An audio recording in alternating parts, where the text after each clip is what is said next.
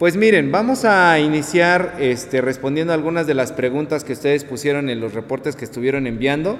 Estos cuatro días leímos de Génesis 1 hasta Génesis 8 y de Mateo 1 hasta Mateo 4. Entonces algunos de ustedes pusieron ahí algunas preguntas y ahorita si van a surgir otras preguntas me comentan, ¿vale? Entonces este, vamos primero con las preguntas de Génesis 1 y 2. Voy a leer primero las preguntas de Génesis 1 y 2, pregunta y respuesta. Las fui recopilando algunas de ellas y pues bueno, espero dar como solución más o menos a todo lo, que surgió, ¿no? Y de antemano les digo, miren hermanos, en, en la palabra de Dios no hay respuestas absolutas. Los que se dedican a estudiar la palabra de Dios saben que año con año salen nuevas investigaciones, nuevos, este, nuevas cuestiones que hay que considerar. Entonces, este, un servidor tratará de responder eh, en lo que Dios le ha dado para entender y poder estudiar, investigar, actualizarse, etcétera.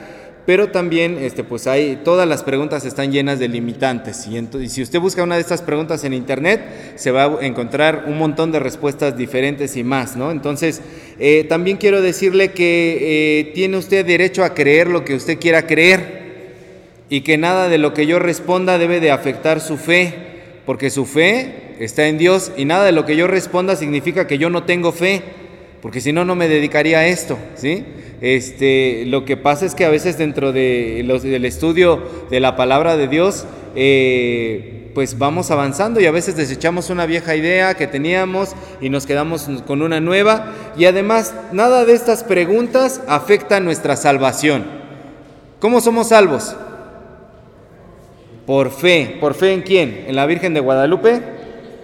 No, ¿verdad? En Cristo Jesús. Y esto es gratuito. Entonces, a veces yo quiero que usted tenga en mente esto para que sepa que todo lo que digamos aquí no es así como de, ay, el pastor me está haciendo dudar de mi fe. A ver, no, yo no estoy diciendo ni que Cristo no murió, ni resucitó, que Cristo no los limpia de sus pecados.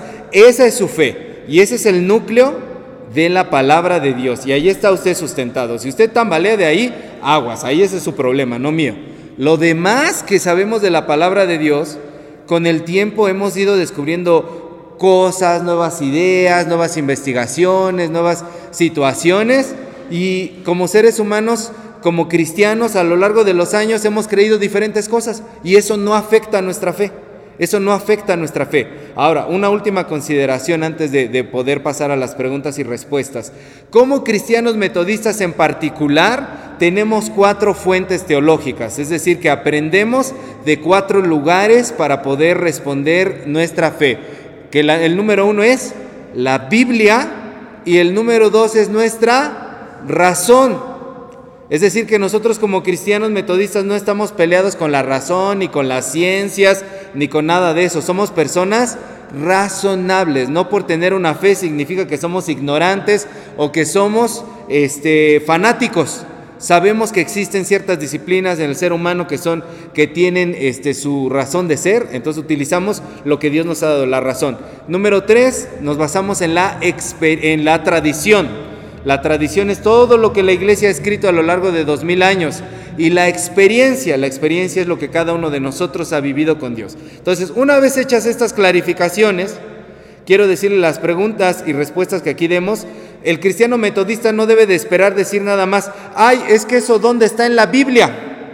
Porque nuestra fe no solamente se basa en la Biblia, nos basamos en la Biblia, en la razón, en la tradición y en la experiencia, ¿sí? A diferencia de otras denominaciones que son solamente bíblicos y nada más. Y entonces ahí vienen de repente algunas situaciones difíciles porque dicen, esto no está en la Biblia, ¿cómo lo respondo? Y empiezan a inventarle y a meterle sus propias ideas y entonces ahí viene un revoltijo. Por eso nosotros como cristianos metodistas tenemos una fe un poquito más completa en cuanto a dónde recurrimos para poder entender lo que Dios nos ha dado. Bien, ok, clarificado eso entonces ya, agárrese de, bien de, su lugar, póngase el cinturón de seguridad, porque ahí vamos. Pregunta número uno, ¿qué vio Dios en nosotros que nos dio poder y autoridad sobre todo lo que hizo y dominio sobre su creación? Respuesta, nada. El ser humano todavía no había hecho nada. ¿Por qué Dios decidió dar eso? Por puro amor, por pura confianza. Dios pone su imagen y semejanza en el ser humano. ¿Qué vio de especial en nosotros que no viera en los animales? Nada Hasta me veo con un chimpancé y soy similar, ¿no? En la, en la, cara. No, no tenemos nada de especial. El ser humano no había hecho nada de especial. Simplemente Dios decidió amarnos y poner en nosotros su imagen y semejanza. En Dios todo es gracia, todo es amor. Número dos, Dios sabía lo que iba a suceder. Estamos en Génesis 1 y 2, recuerde. ¿Por qué permitió que fueran así las cosas? Dios sabía que lo que iba a suceder. Sí, Dios sabe todas las cosas. Dios sabe todas las posibilidades, pero aún así nos da libertad para que nosotros podamos decidir, porque el amor es libertad. El amor es dejar libre. Dios lo hizo a usted un ser individual, un ser independiente, un ser libre. Dios no nos hizo como robotitos decidiendo sobre cada uno de nosotros. A pesar de que Él sabía todas las posibilidades, decidió dejar en nuestras manos la decisión.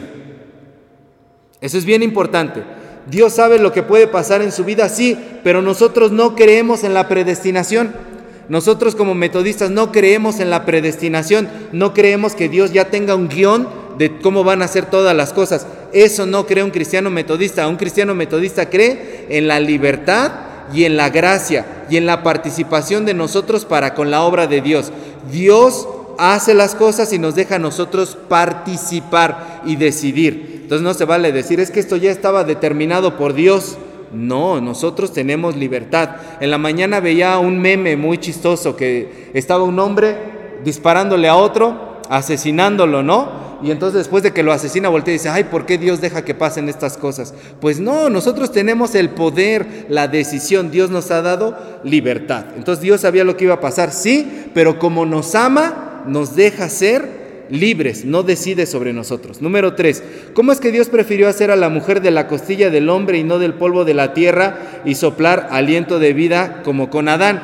Mira, agárrese, aquí van tres, tres respuestas. Hay tres tipos de respuestas posibles para esto. Hay una que es la tradicional, que todos conocemos. Dios durmió a Adán, le sacó una costilla y entonces sí hizo a Eva. Y entonces hoy en día hay una interpretación muy romántica de esto que dice, la hizo de la costilla para que no estuviera a los pies del varón ni sobre la cabeza del varón, sino que fuera a la par, ¿verdad? Del mismo lugar. Es una interpretación muy bonita, muy romántica. Esa es una, ¿ok? Viene otra. La palabra que se utiliza aquí para costilla en hebreo es Selah, T-S-L-A, Selah y significa cualquier estructura que salga de nuestro tronco. Puede ser nuestros brazos, puede ser nuestras piernas, cualquier, cualquier hueso que salga de la estructura del tronco. Algunos judíos pensaban que el ser humano al principio era una especie de ser compuesto que tenía, hagan de cuenta, dos caras y en las partes femeninas y las partes masculinas. Y entonces lo que Dios hizo fue cortar la cortar el costado de este, de este ser humano y separó al hombre de la mujer. Por eso es que se dice el hombre y la mujer son la media naranja, ¿verdad? Tienes que encontrar tu media naranja, o sea, tu mitad del que te complementa. Esa es una idea que tenían algunos rabinos judíos. Esa es la segunda interpretación. Ahí le va la tercera y con esta a lo mejor se asusta y le pido perdón de antemano. No quiero herir su fe. La palabra Selah, aparte de estructura lateral, significa viga o tronco, viga o tronco. En el Antiguo Testamento esta palabra aparece 40 veces y en todas se traduce como viga o como tronco o como palo. En ninguna se traduce como costilla. Entonces eso llamó la atención de algunos traductores que dijeron, ¿por qué aquí le pusieron costilla si siempre significa viga o tronco o palo? ¿Por qué? Entonces lo que dicen estos maestros, estos antiguos rabinos judíos, es que, miren, todos los seres mamíferos, todos los mamíferos, los insectívoros, los roedores, los primates, los carnívoros, en su pene tienen un hueso. Y ese hueso les sirve para poder realizar la penetración sin necesidad de erección. Todos los mamíferos, excepto el ser humano. El ser humano, el hombre no tiene un hueso en su pene. ¿Verdad? Es un tejido cavernoso que se llena de, sangre, es, no tiene un pene. Entonces lo que dicen estos maestros es, falta un hueso. Ese hueso, la que se traduce como viga o tronco, es el que Dios sacó para formar a Eva. Porque dice que cerró en su lugar la carne. La palabra carne en hebreo es bazar y significa en hebreo no hay una palabra para pene. Si usted lee la Biblia, siempre que se habla del pene del hombre, se dice su brazo, su pierna, su muslo o su pie o su carne, bazar. Dios abrió bazar, la carne, la parte del hombre, sacó ese hueso y volvió a cerrar la parte del hombre. Por eso al hombre le falta ese hueso a diferencia de los demás animales. Y la mujer fue tomada de ese huesito. ¿Por qué? ¿Eso hace inferior a la mujer? No, eso la hace aún más especial. ¿Por qué? Porque esa parte del hombre en la tradición judía se, considera sagrada, porque para Dios la sexualidad no es sucia ni es mala. Lo que, lo que está diciendo aquí es que el hombre tiene un sentido de protección para con la mujer, porque fue tomada de su parte más sagrada, pero también más delicada. Entonces eso a la mujer no le hace inferior ni para ser pisoteada, ni el hombre está encima de la mujer, no al contrario, el hombre, el varón tiene un sentido de protección para con la mujer. Y hablando de temas genéticos o biológicos, el hombre en el pene, en la parte de abajo, tiene una especie de costura.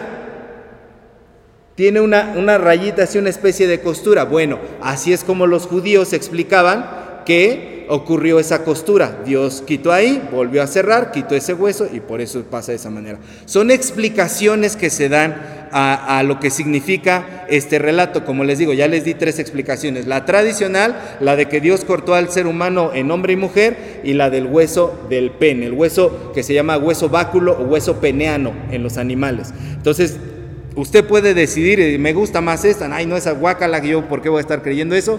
Usted puede decidir, usted puede decidir. Esto no afecta a su salvación. Ah, se la T, T de Tito, S, E, L, A. Este, a ver, déjeme, se, lo, se los anota si está diciendo el hermano. ¿Se alcanza a ver? Aquí, Selah. Y bazar. Este es carne, y esta es la que se tradujo como costilla, pero en realidad significa hueso o tronco o viga. Ajá, muy bien, bueno. Número cuatro, ¿por qué algunos pastores hablan de que la Biblia no es un libro de hechos científicos? Aquí quiero empezar diciendo algo. Nosotros como cristianos metodistas existen varias corrientes de pensamiento dentro, de, dentro del cristianismo hay unos cristianos que creen en la inerrancia de la Biblia. Esto quiere decir que la Biblia no tiene errores, no tiene ningún error. Nosotros como cristianos metodistas no creemos en la inerrancia de la Biblia, creemos en la suficiencia de las sagradas escrituras. Sabemos que la Biblia tiene errores de escritura, de traducción, de transmisión, etc. Ya dimos una escuela dominical sobre eso. Sabemos que la Biblia tiene errores. Pero sabemos que con todo y eso, con todos los errores humanos, la Biblia es suficiente. ¿Suficiente para qué? Para encontrar el mensaje de salvación de nuestro Señor Jesucristo, el camino hacia la vida eterna. Entonces, una vez puesto eso, nosotros como cristianos metodistas nos apoyamos en las ciencias bíblicas.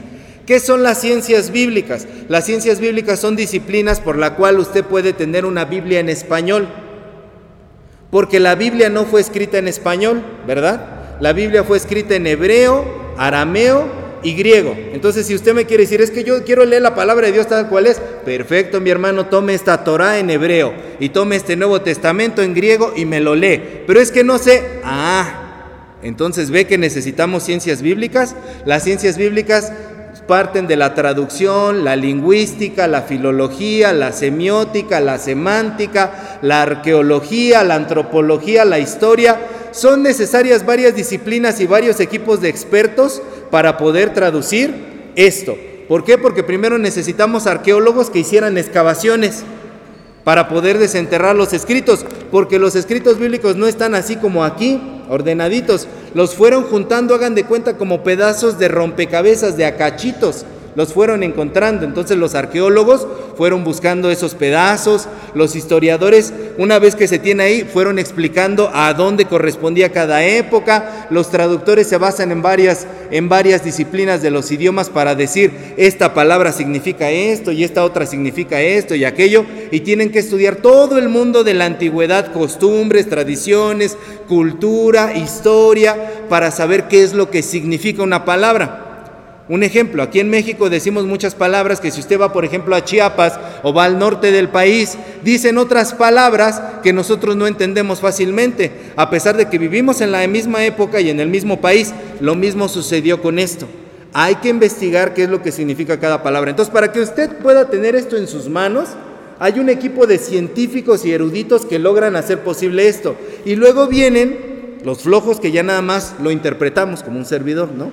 De todas maneras, tenemos que estudiar cuatro, ocho años para poder interpretar las escrituras. Entonces, la Biblia es maravillosa porque lo mismo un niño la abre y la entiende que para poder estudiarla se necesitan años y años de entendimiento. Bueno, una vez dicho eso, estos expertos nos hacen ver que la Biblia no es un libro científico, es un libro que tiene diferentes géneros literarios.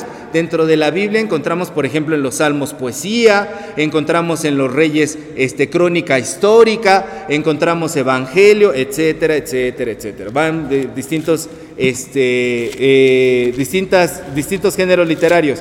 Pero miren, vamos a ver algo para que ustedes puedan ver por qué la Biblia se tiene que estudiar y no así y no de manera literal no podemos estudiar la, Biblia de manera literal. ¿Por qué? Porque ocurren estas cosas. Abran su Biblia en Génesis 1, por favor. Génesis 1.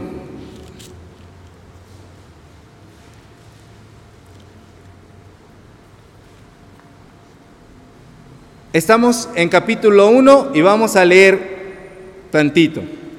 En el principio creó Dios los cielos y la tierra, y la tierra estaba desordenada y vacía, y las tinieblas estaban sobre la faz del abismo, y el Espíritu de Dios se movía sobre la faz de las aguas. Y dijo Dios sea la luz, y fue la luz, y vio Dios que la luz era buena, y separó Dios la luz de las tinieblas, y llamó Dios a la luz día, y a las tinieblas llamó noche, y fue la tarde y la mañana de un día.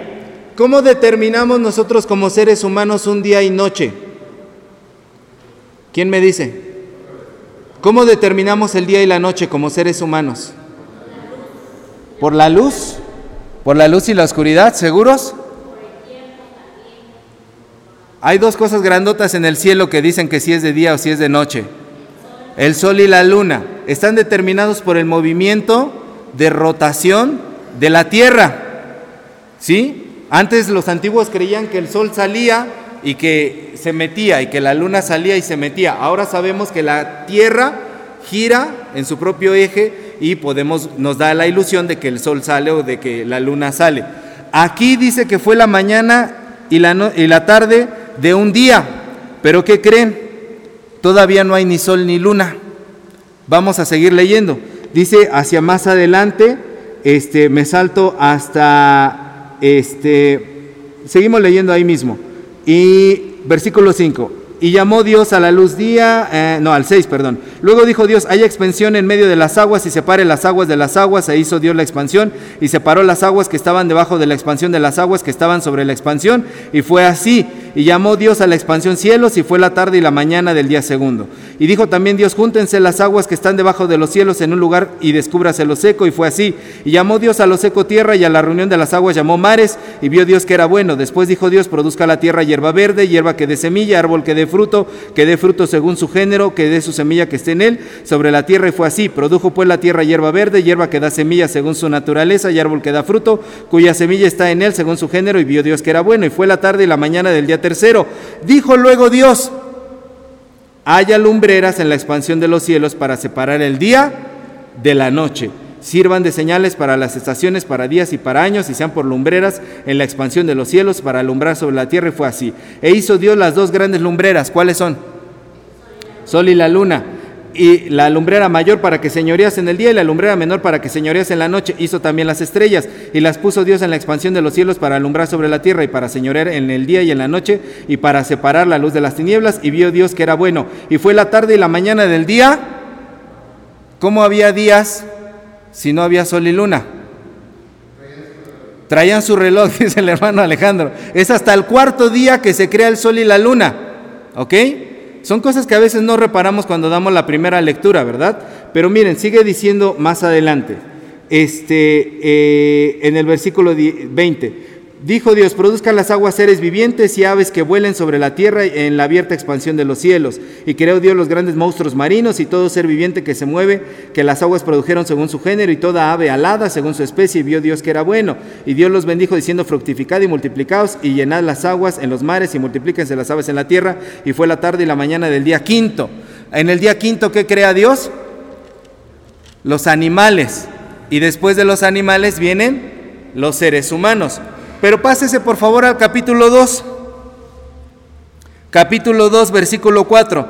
Estos son los orígenes de los cielos y de la tierra cuando fueron creados, el día que Jehová Dios hizo la tierra y los cielos, y toda planta del campo antes que fuese en la tierra, y toda hierba en el campo antes que naciese, porque Jehová Dios había, aún no había hecho llover sobre la tierra, ni había hombre para que labrase la tierra, sino que subía de la tierra un vapor, el cual regaba toda la faz de la tierra. Entonces Jehová Dios formó al hombre del polvo de la tierra y sopló en su nariz aliento de vida, y fue el hombre un ser viviente. Y Jehová Dios plantó un huerto en el Edén al oriente y puso allí al hombre que había formado. ¿Qué creó aquí Dios primero? Al hombre. Y dice más adelante, y Jehová Dios hizo nacer de la tierra todo, árbol delicioso a la vista y bueno para comer, también árbol de la vida en medio del huerto y árbol de la ciencia del bien y del mal. Y salía del Edén un río para regar el huerto y de allí se repartía en cuatro brazos. El nombre del uno era Pisón, este es el que rodea la tierra de Avilá, donde hay oro y el eh, oro de aquella tierra es bueno. Hay allí también Bedelio y Onice, el, nombre del segundo río es Guión, eh, este es el que rodea toda la tierra de Cus y el nombre del tercero es Idequel, este es el que va del oriente de Asiria y el cuarto río es el Éufrates. Tomó pues Jehová Dios al hombre y lo puso en el huerto del Edén para que lo labrase, lobrara y lo guardase. Y mandó Jehová Dios al hombre diciendo, de todo árbol del huerto podrás comer, mas del árbol de la ciencia, el bien y el mal no comerás, porque el día que comieres ciertamente morirás. Y dijo Jehová Dios, no es bueno que el hombre esté solo, le hará ayuda idónea para él. Jehová Dios formó pues de la tierra toda bestia del campo y toda ave de los cielos y las trajo Adán para que viese cómo las había de llamar y todo lo que Adán llamó a los animales vivientes, ese era su nombre. Por fin, ¿Qué fue primero? ¿Los animales o el ser humano? Eso en Génesis 1. Y en Génesis 2, primero es el ser humano y después los animales. ¿Cuál es el correcto? Son dos relatos de la creación, son dos diferentes. En Génesis 1 Dios crea todo por medio de su palabra y en Génesis 2 Dios todo lo forma con sus manos del polvo de la tierra. ¿Se fijaron? Cuando creemos de manera literal en la Biblia, ocurren este tipo de contradicciones. Y dice uno, caray, ¿cuál es el verdadero? ¿El uno o el dos? ¿Qué está pasando aquí? ¿Dios nos está engañando? No. Es que estos relatos no son literales, no son hechos científicos. Tratan de darnos a, entender una verdad más allá de lo científico. Nos dicen que Dios creó todas las cosas, que Dios puso en orden a todas las cosas, que Dios todo lo hizo especial y que Dios nos ha dado una misión dentro de este planeta. Sobre detalles y cosas no es el propósito del libro de Génesis ponernos a debatir con los científicos. Aquí dice que Dios creó las cosas, no que fue evolución, no que pasaron las cosas como tú dices, científico loco y ateo. No, este es un libro de fe y como tal creemos en él. Podemos tener una postura científica y decir las cosas ocurrieron de acuerdo como dice la ciencia, pero yo tengo fe que detrás de todo eso Está Dios. El cristiano no tiene por qué ser una persona irracional, falta de razón. El cristiano reconoce los avances de la ciencia. Los seres antiguos, los, los, cristianos antiguos, no sabían ni siquiera que la tierra gira alrededor del sol. Ellos pensaban que el sol giraba alrededor de la tierra. Ellos pensaban que la tierra era estática y todas las cosas giraban alrededor de nosotros. Ahora sabemos que eso no es así gracias a los avances de la ciencia. ¿La ciencia ataca nuestra fe?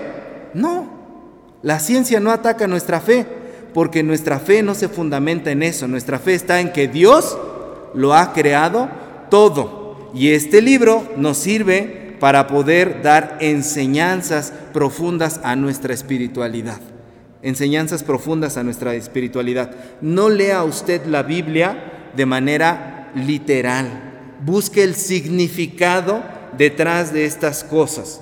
Entonces, esta es por qué algunos pastores hablan de que la Biblia no es un libro de hechos científicos, por estos detalles, porque si lo leemos de manera literal hay contradicciones de esta manera que son insostenibles. Y aquí alguien podría decir, bueno, es que, y empiezan a inventar su teoría, bueno hermano, ¿vamos a creer en sus ocurrencias o vamos a hacerle caso a las disciplinas que son las ciencias bíblicas que nos ayudan a entender y a estudiar y a tener este libro como lo tenemos el día de hoy? Bueno, ¿qué fruto era el árbol de la vida o de la ciencia? Número 5.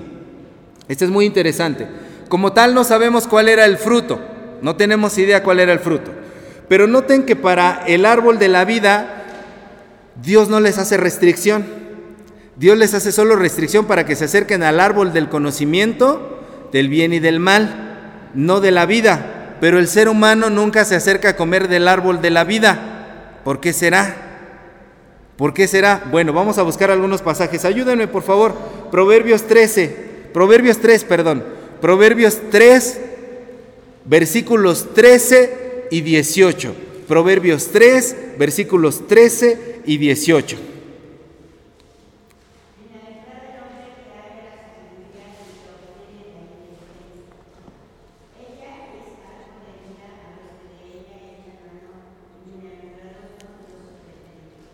Según Proverbios, ¿cuál es el árbol de la vida? La sabiduría. Sigan ahí en Proverbios, Proverbios 11, 30. Proverbios 11:30.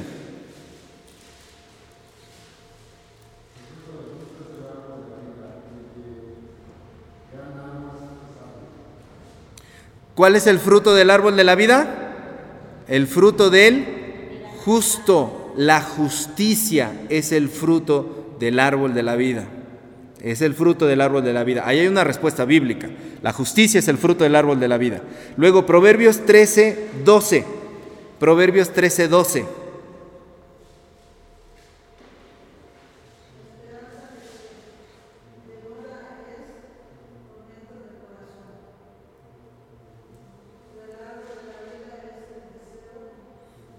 ¿Qué otra cosa es el árbol de la vida? El deseo cumplido. Proverbios 15:4. Proverbios 15:4.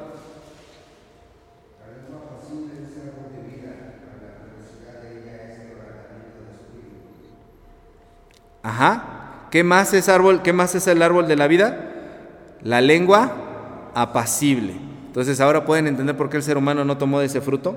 No tomó sabiduría, no tomó justicia, no tomó eh, los deseos cumplidos, la lengua pacífica.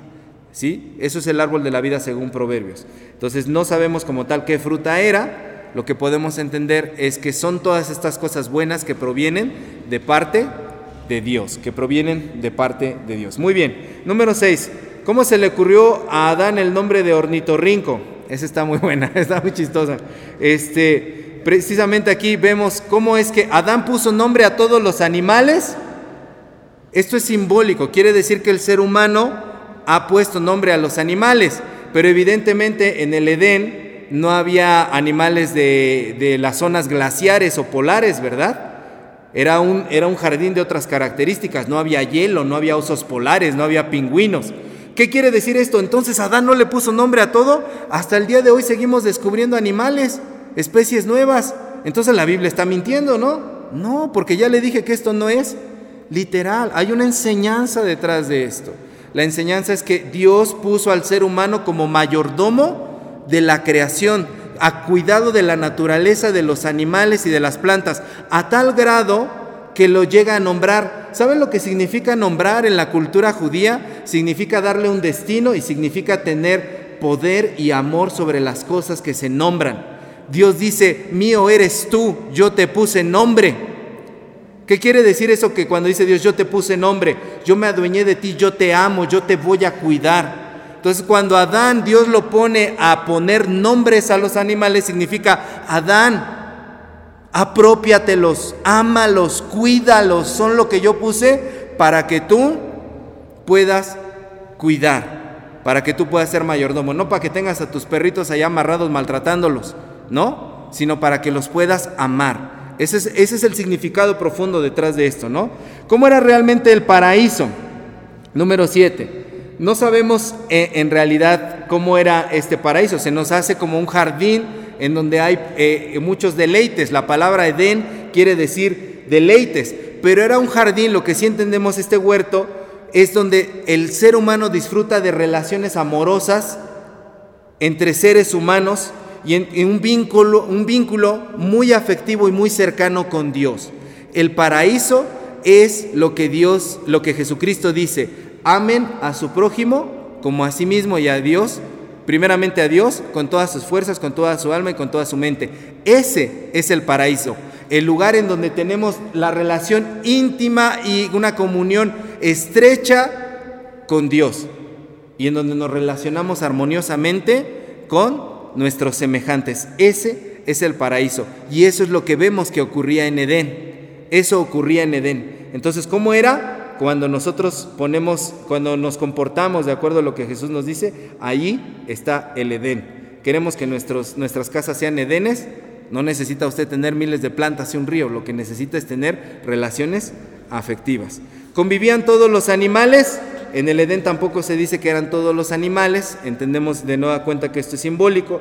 En uno, este, bueno, en el capítulo 1, versículos 11 y 12, por favor, Génesis 1, 11 y 12, dice, este, después dijo Dios, produzca la tierra hierba verde, hierba que dé semilla, árbol que dé fruto según su género, semilla que esté en él, sobre la tierra fue así. Produjo la tierra hierba verde, hierba que da semilla según su naturaleza y árbol que da fruto, cuya semilla está en él según su género y vio Dios que era bueno. Eso en el 1, 11 y 12, pero en el 2, 4 y 5 dice de la siguiente manera. Estos son los orígenes de los cielos y de la tierra cuando fueron creados, el día que Jehová Dios hizo la tierra y los cielos, y toda planta del campo antes que fuese en la tierra, y toda hierba del campo antes que naciese, porque Jehová Dios aún no había hecho llover sobre la tierra, ni había hombre que la labrase. Hay versiones que dicen que, eh, traducciones de la Biblia que dicen todavía no había plantas porque no había riego, ni hombre que lo labrase. Entonces, ¿cuál de los dos tiene razón? Ya dijimos, son relatos diferentes, el del Génesis 1 y el del Génesis 2. No es que estén peleados, simplemente son de redactores, autores diferentes, ¿no? Bueno, ya expliqué el de los animales. Este, y bueno, hasta ahí, ¿alguna otra pregunta de Génesis 1 y 2?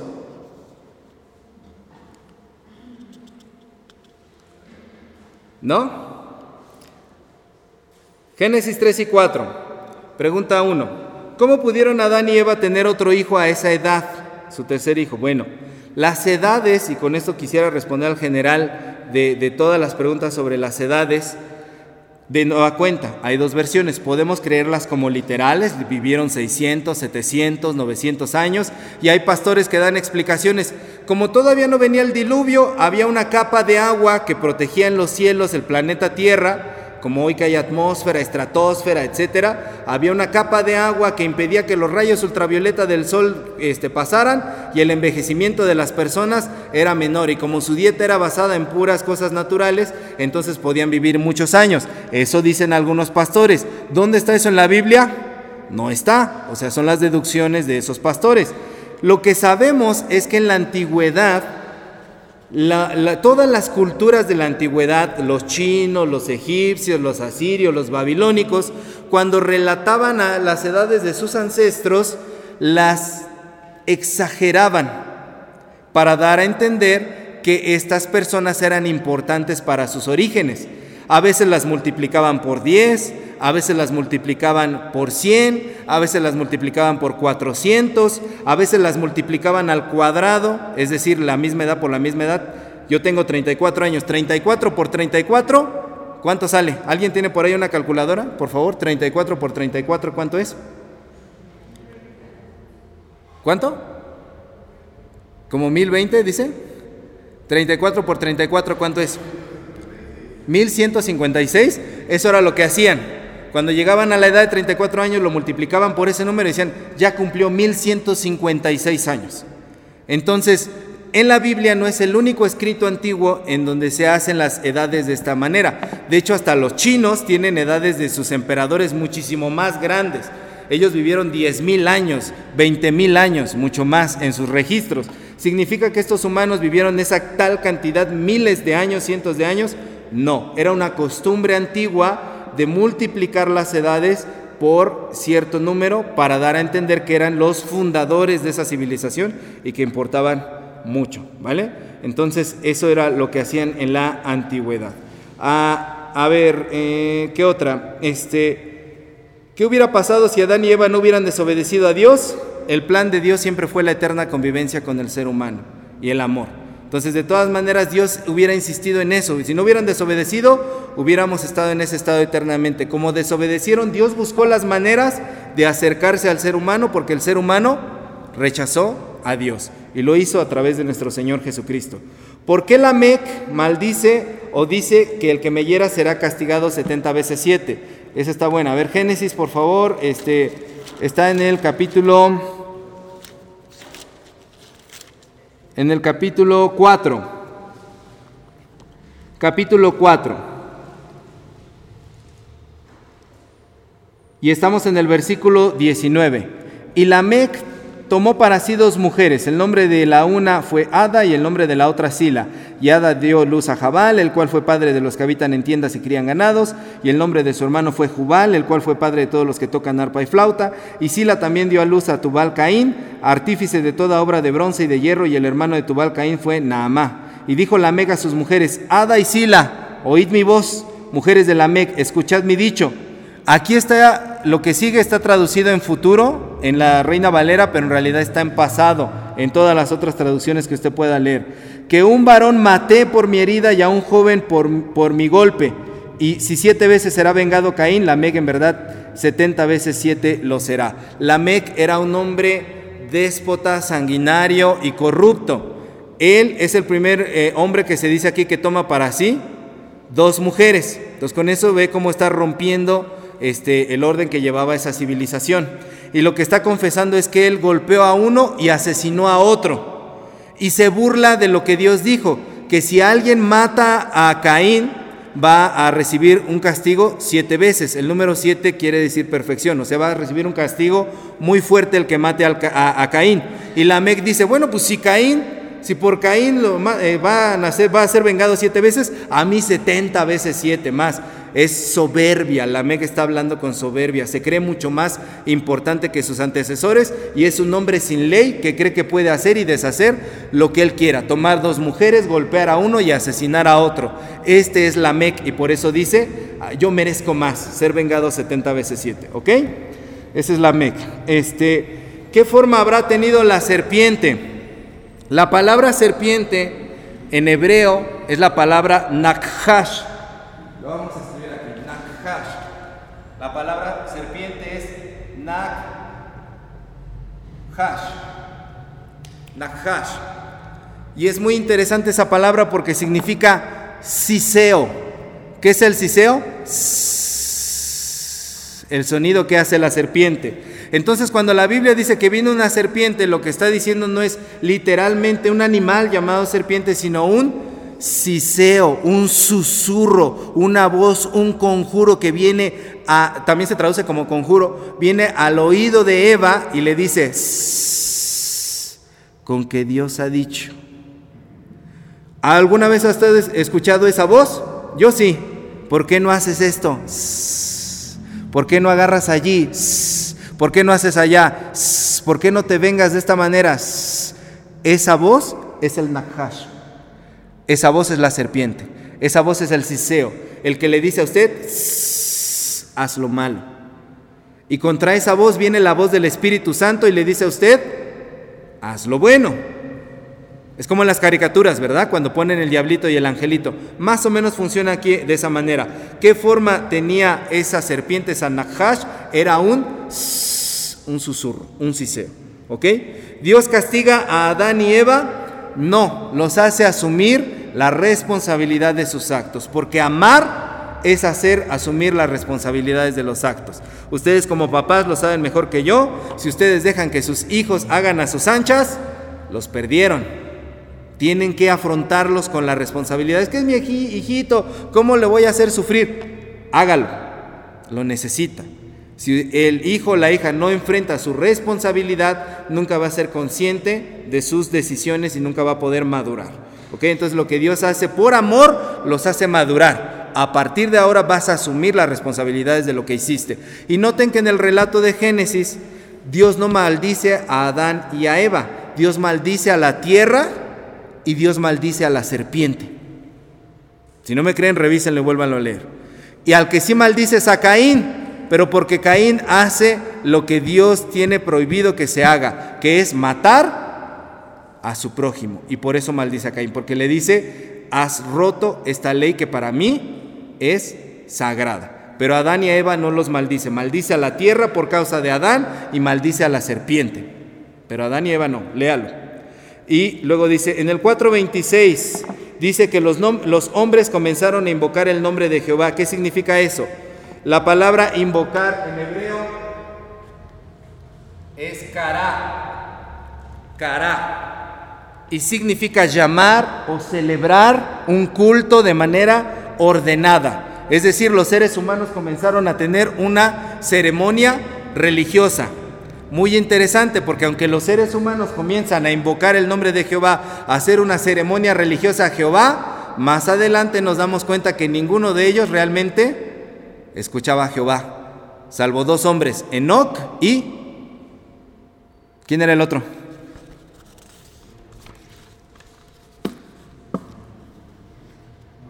Noé, Enoch y Noé. Entonces de nada le servía su religión porque realmente no obedecían a Dios. Sigue. ¿Por qué tuvo.? Ah, no, este ya es del otro. Bueno, ahí. Génesis 3 y 4, esas fueron las preguntas. ¿Alguien tiene otra de Génesis 3 y 4? Que no hayamos contestado. ¿No? Génesis 5 y 6. Si Noé hubiera obedecido, eh, habría terminado la vida, eh, si Noé no hubiera obedecido, habría terminado la vida de todos los seres humanos. Eclesiastés 3.11, por favor, vamos a buscar Eclesiastés 3.11. Dios es un Dios de amor, de misericordia, de oportunidades. Y Eclesiastés 3.11 nos revela algo precioso. ¿Ya lo tiene? Eclesiastés 3.11. Lea conmigo, por favor, dice. Todo lo hizo hermoso en su tiempo y ha puesto la eternidad en el corazón de ellos, sin que el alcance el hombre a entender la obra que ha hecho Dios desde el principio hasta el fin. ¿Cuál es el propósito de Dios para el hombre? ¿Qué puso en su corazón? Eternidad. Dios siempre ha querido darnos vida y vida eterna. Entonces, si Noé no hubiera obedecido, podemos tener confianza en que nuestro Dios hubiese buscado la manera de salvarnos, porque fue capaz de venir él mismo y encarnar y salvarnos, cuando nos dio una y otra y otra y otra oportunidad. El, Antiguo Testamento es la historia de cómo Dios le dio todas las oportunidades posibles a vidas y por haber al ser humano y el ser humano siempre fracasó. Y cuando ya no hubo más, empezó a anunciar, enviaré a mi hijo, enviaré a alguien, enviaré a mi siervo, enviaré a mi ungido, enviaré a mi hijo. Yo mismo iré allí con ustedes, Dios con nosotros, cuando ya no hubo más, ¿ok? ¿Cuál fue la maldad que Dios vio en el hombre? Maldad en hebreo es ra. Esta respuesta es muy bonita, me encanta mucho. Y significa depravación, adversidad, agravio, injusticia, calamidad, perversidad y ferocidad. Dios vio que el ser humano, sus pensamientos eran de continuo el mal, la depravación, la injusticia, el asesinato, la perversidad, la ferocidad. Y dice que se arrepintió de haber creado al hombre. Esa palabra arrepintió es nakham. Nakham. Y significa hacer un suspiro fuertísimo.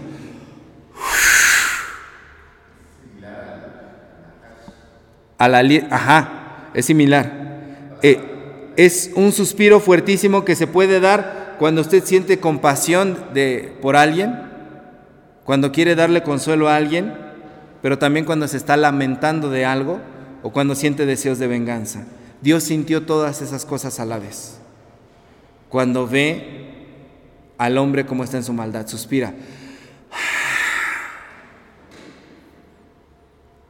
Cuando Dios da un soplido, es para darle aliento de vida al ser humano.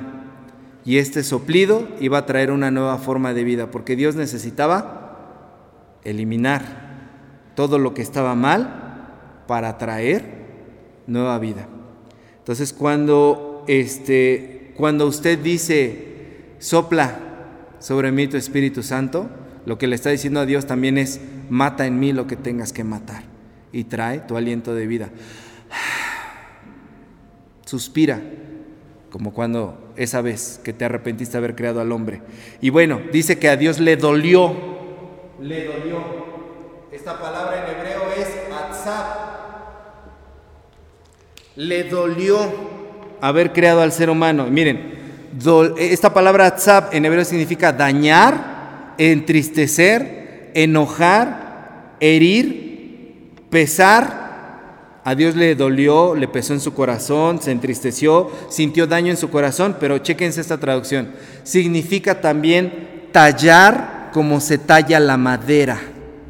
Lo que sintió Dios en su corazón fue un tallón como se talla la madera, así de profundo el dolor, con una lija fuerte se le hizo en su corazón al ver. Cada vez que nosotros andamos mal, cada vez que nosotros hacemos cosas que no son correctas, que son de maldad, Dios siente ese tallón en su corazón, se duele por nosotros de esa, forma, ¿no? Entonces, este, e, esa, es, otra pregunta, ¿no? Eh, ¿Cómo fue que la muerte de Enoch, y cómo es eso de que caminó con Dios? Bueno, Enoch fue arrebatado, se dice que desaparece. Es, eh, se dice que Dios por su bondad decide llevarlo para que no esté en medio de, ese, de esa este, civilización tan, tan malvada y dice que caminó con Dios. Esa palabra caminó es halak en hebreo. Halak. Halak. Y significa que acudía a Dios. A diferencia de los otros que le hacían una ceremonia religiosa a Dios, Kara, Enoch, Halak caminaba con Dios, acudía con Dios. No necesitaba tanta ceremonia para acudir diariamente hacia Dios. Por eso dice que se caminó con Dios, acudía diariamente a Él. Esta última pregunta de Génesis 5 y 6, ¿Génesis fue de los últimos libros escritos? Sí, este, los libros en la Biblia no están escritos en el orden en el que los tenemos, están ordenados así para que veamos cierta cronología, es decir, un orden en el tiempo. Pero Génesis fue escrito en la época, dicen los expertos, del exilio babilónico, cuando los babilonios se llevaron a los israelitas este, a su país presos, ahí fue donde se escribió, y cuando regresaron del exilio babilónico eh, a Israel, ya los liberaron de la esclavitud, regresan a Israel y ahí escriben el libro de Génesis. ¿Para qué? Para recordarles sus orígenes, sus principios y para que este pueblo que no tenía ánimo y no tenía aliento y no tenía ganas de seguir adelante, puedan de esa manera construir de nuevo su nación y se inspiren y sepan. De hecho, todo el, todo el Pentateuco, Génesis, Éxodo, Levítico, Números, Deuteronomio, es escrito en esa época. ¿Para qué? Para que el pueblo mire y recuerde este es nuestro Dios, el Dios que nos creó, el Dios que nos sacó de Egipto, el Dios que nos dio leyes, el Dios que caminó con nosotros en el desierto, el Dios que nos hizo entrar a la tierra prometida. Así que ustedes ahora que están en la ciudad destruida, después de que regresaron de, estar esclavos en Babilonia, anímense y cobren ánimo. Y para eso escribieron esto. Las historias se contaban de boca en boca, ¿no? Se así transmitían oralmente, ¿no? de generación a generación pero cuando los ponen por escrito es en esa época. Muy bien, ya no me dio tiempo de las de Mateo. Les dejo, les guardo las de Mateo, ¿les parece? Les guardo las de Mateo. Este, comentarios, hermanos, para que cerremos este, este tiempo. Hay otras, por ejemplo, ¿por qué tardaban tanto en tantos años en engendrar hijos? ¿De dónde sale la mujer de Caín? Todas esas considero que se pueden responder con lo que ya dijimos, ¿verdad? Sí, Liz, ¿ibas a decir algo? Ajá.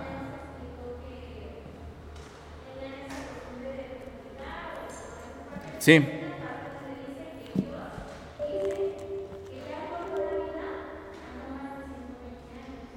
Ajá.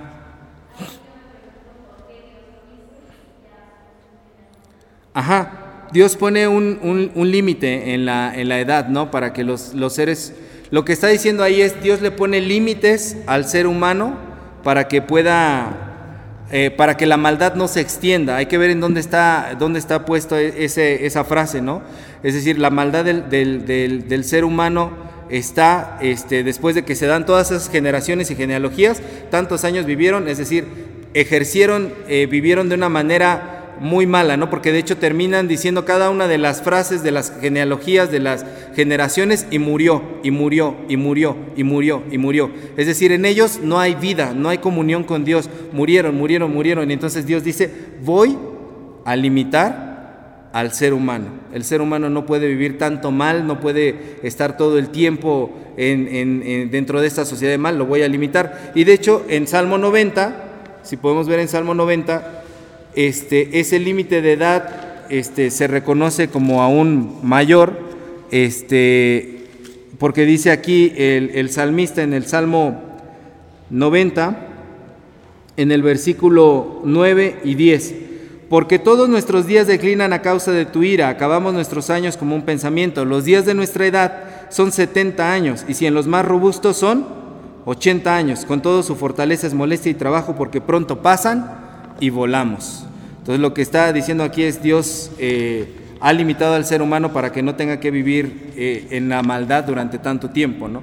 Y las dos posibilidades son, aquí de nuevo, este, están abiertas, ¿no? Si creemos en esto como números literales, Dios puso un límite para que el ser humano no sufriera tanta maldad, cuidando siempre Dios al ser humano. Si creemos que son números simbólicos, como lo que ya expliqué también, Dios pone un límite para que el ser humano pueda vivir dentro de un orden y no, no, tengan que padecer tanto. A pesar del mal que hace el ser humano, Dios siempre se preocupa por él, por el ser humano, ¿no? ¿Alguien más? ¿Algún comentario? ¿Duda? ¿Queja? Sí, hermano. Ajá.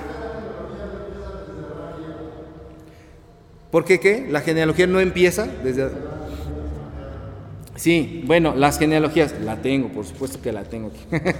este, las genealogías este, eh, en la cultura hebrea se podían, para ellos era importante como rastrear los, los nombres más importantes de los que una, una persona provenía. Y ellos sabían en esa época, se consideraban judíos puros que tenían como muy bien registrado su línea de ascendencia, de dónde venían, sus ancestros. Y cuando escribían una genealogía, no era necesario poner los nombres de todos los que participaron, sino como los nombres más simbólicos. En este caso, Mateo decide hacer una genealogía rastreándolo, rastreándolo a partir de Abraham y de ahí poner 14, este, tres, tres, tres, no, eh, tres generaciones de 14, ¿no? Eh, este es un número acomodado. El 14 es dos veces qué? Siete. El 7 es perfección y el 3 es el número de Dios. Entonces pone como que el tiempo de Dios fue perfecto para que llegara el, este, el Mesías. De hecho, si comparamos esta genealogía con la de Lucas, es muy diferente, porque la de Lucas sí empieza desde Adán y tiene otros nombres que la, que la genealogía de Mateo no, no, tiene. De hecho, vienen algunos nombres en cuanto se dice fue hijo de tal, cambian algunos datos ahí entre, entre Mateo este, y Lucas. Lo que han propuesto los, los expertos es que la de Mateo es la genealogía de José y la de Lucas es la genealogía de María. La han puesto de esa manera. Pero no es necesario que, este, que Mateo narre hasta Adán, porque es sabido por todos que el principio es Adán. Entonces él lo pone a partir del patriarca de la fe, porque ve en Jesucristo el cumplimiento de la promesa de la fe. Por eso empieza con el padre de la fe. Y de hecho por eso pone allí a cuatro mujeres. Pone a Tamar, a Raab, a Ruth y a Betsabé. ¿Que ¿Qué tienen en común todas estas cuatro mujeres? Bueno, tienen muchas cosas en común. Que son mujeres que, que enfrentaron episodios en donde sus hijos fueron de dudosa procedencia, pero que a pesar de eso, Dios utilizó a estas mujeres para mover la historia de Israel. A todas. Tamar, si se acuerdan, se acuesta con su suegro, se disfraza como prostituta para engañarlo y después cuando el suegro dice, ay, ¿por qué estás embarazada? Le dice, el hombre de quien es este báculo y estas cosas fue el que me embarazó y el suegro dice, ching, ¿qué hice? ¿No? Y entonces ya la, bendice y le tiene que dar ahí el reconocimiento a su hijo. Ahí este, Raab también este, es, es, de otro, y además eran extranjeras, era de otro pueblo y se arriesga a ayudar al pueblo de Dios y el nacimiento de su hijo también es, es dudoso. Ruth, como lo estamos viendo en el estudio de escuela dominical, también. Y Betsabé, ni se diga, se dice que Betsabé se estaba bañando cuando, cuando David la, la ve. Ese baño era el baño este, ceremonial que hacían las mujeres después de su menstruación. Por lo tanto, Urias no pudo haberla embarazado porque ella acababa de tener su periodo. Y cuando la llama David, que la ve que está teniendo esos ritos de purificación bañándose, él es el que la embaraza. Entonces, estas cuatro mujeres tuvieron hijos de dudosa procedencia, pero las cuatro se arriesgaron a impulsar la historia de Israel, porque cada una de ellas a su manera luchó para poder hacer que esta historia del pueblo en la salvación siguiera hacia adelante. Por eso es que son reconocidas en esa genealogía. Y por eso es que las pone como antecedentes el evangelista para que diga finalmente, y María también. Pero a diferencia de las demás, María no conoció varón, ¿no? No, no tuvo relaciones sexuales con los demás, ¿no? Entonces, las genealogías, respuesta breve, se podían acomodar según el que los relatara de acuerdo a los propósitos que la persona tuviera. Por eso no era necesario hacer la lista completa, porque si no serían páginas y páginas y páginas. Pone como a los más emblemáticos y se podían saltar a los que eh, pensaran que eran como maldecidos por Dios o hubieran tenido una historia medio rara, etcétera. El criterio del que lo escribía podía ser este, a, discreción de lo que él quisiera. Muy bien. Bueno, ya hay otras de Mateo, pero ya después las, las platicamos. ¿ya? Veré si hago una transmisión o algo así para responder las de Mateo. Muy bien, hermanos, oremos. Vamos a ponernos de pie. Espero que haya sido de utilidad para usted este, esta, estas respuestas. Procuraré ser más breve la próxima. Oremos. Bendito Señor. Gracias, Señor, por permitirnos llevar esta semana, Señor, estos días de lectura bíblica. Ayúdanos, Padre Celestial, a poder seguir aprendiendo de ti. Ayúdanos, Señor, a poder seguir resolviendo nuestras dudas en ti. Ilumina nuestros ojos espirituales para entender los principios de lo que quieres revelarnos en tu palabra. Y bendice, Señor, el tiempo de lectura de mis hermanos que dedican, Señor, a, a poder estar estudiando día con día, Señor, lo que tú quieres enseñarles. En el nombre de Jesús. Amén.